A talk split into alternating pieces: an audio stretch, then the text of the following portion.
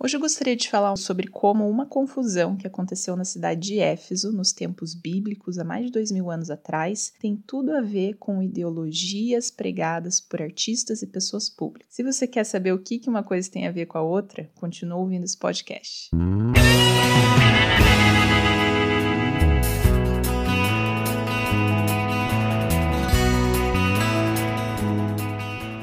Essa história se encontra no livro de Atos, ou Atos dos Apóstolos, que quer dizer exatamente o que os apóstolos fizeram depois da morte de Jesus, quais foram os atos deles e as ações que eles tiveram para levar a mensagem. Nessa ocasião, Paulo estava em Éfeso, uma cidade fundada por gregos, hoje se encontra na região da Turquia, e lá eles tinham um templo para Diana, era uma das deusas que eles adoravam. Mas a confusão aconteceu quando um ourives chamado Demétrio ficou revoltado com os apóstolos e com os novos cristãos porque ele tinha um negócio relacionado ao templo de Diana. Ele fazia algumas pecinhas de metal para vender e ganhava bastante dinheiro com aquilo. Só que, como os cristãos estavam dizendo que não poderiam ser adorados nenhum objeto ou nem outros deuses, e algumas pessoas estavam se convertendo para o cristianismo, eles estavam perdendo lucratividade no negócio deles. Aí Demétrio chama os outros ourives, expõe a situação e fala: Olha, a gente está perdendo dinheiro. E aí é o ponto principal. Eles não estavam preocupados preocupados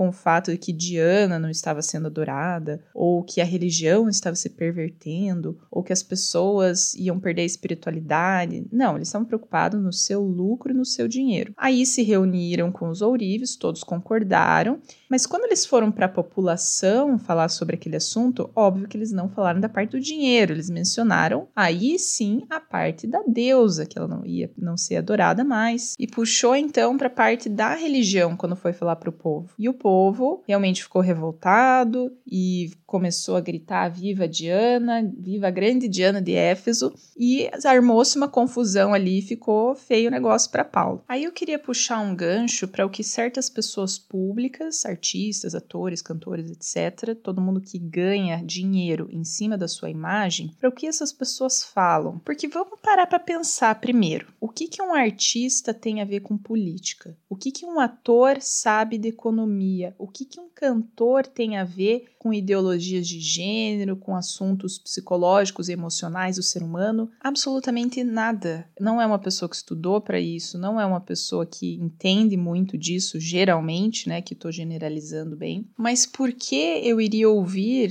a opinião e a consideração de alguém que canta muito bem, ou porque a pessoa tem um talento para atuar, ou porque ela é muito bonita? Eu vou tomar a opinião dela sobre política, economia ou psicologia como verdades. Mas por que que pessoas que não têm nada a ver com isso, que não têm nada a ver com política, enfim, falam tanto sobre isso, se metem tanto nesses assuntos, né, como pessoas públicas? Será que eles realmente têm convicção das coisas que eles falam? Será que quando eles pregam é, coisas de ideologia de gênero, de LGBT, eles realmente têm convicção do que eles estão falando? Ou eles estão ganhando dinheiro por trás disso, da mesma maneira que o Demétrio lá da história de Atos não estava falando nada por convicção. Não é porque ele queria que a adoração à deusa Diana continuasse, é porque ele ganhava dinheiro por isso. Um exemplo disso. A gente já sabe que pessoas relacionadas com publicidade, agências, geralmente têm um viés mais à esquerda. Eu tenho um amigo que trabalha com mídias sociais e ele teve contato com algumas agências publicitárias grandes que representam empresas grandes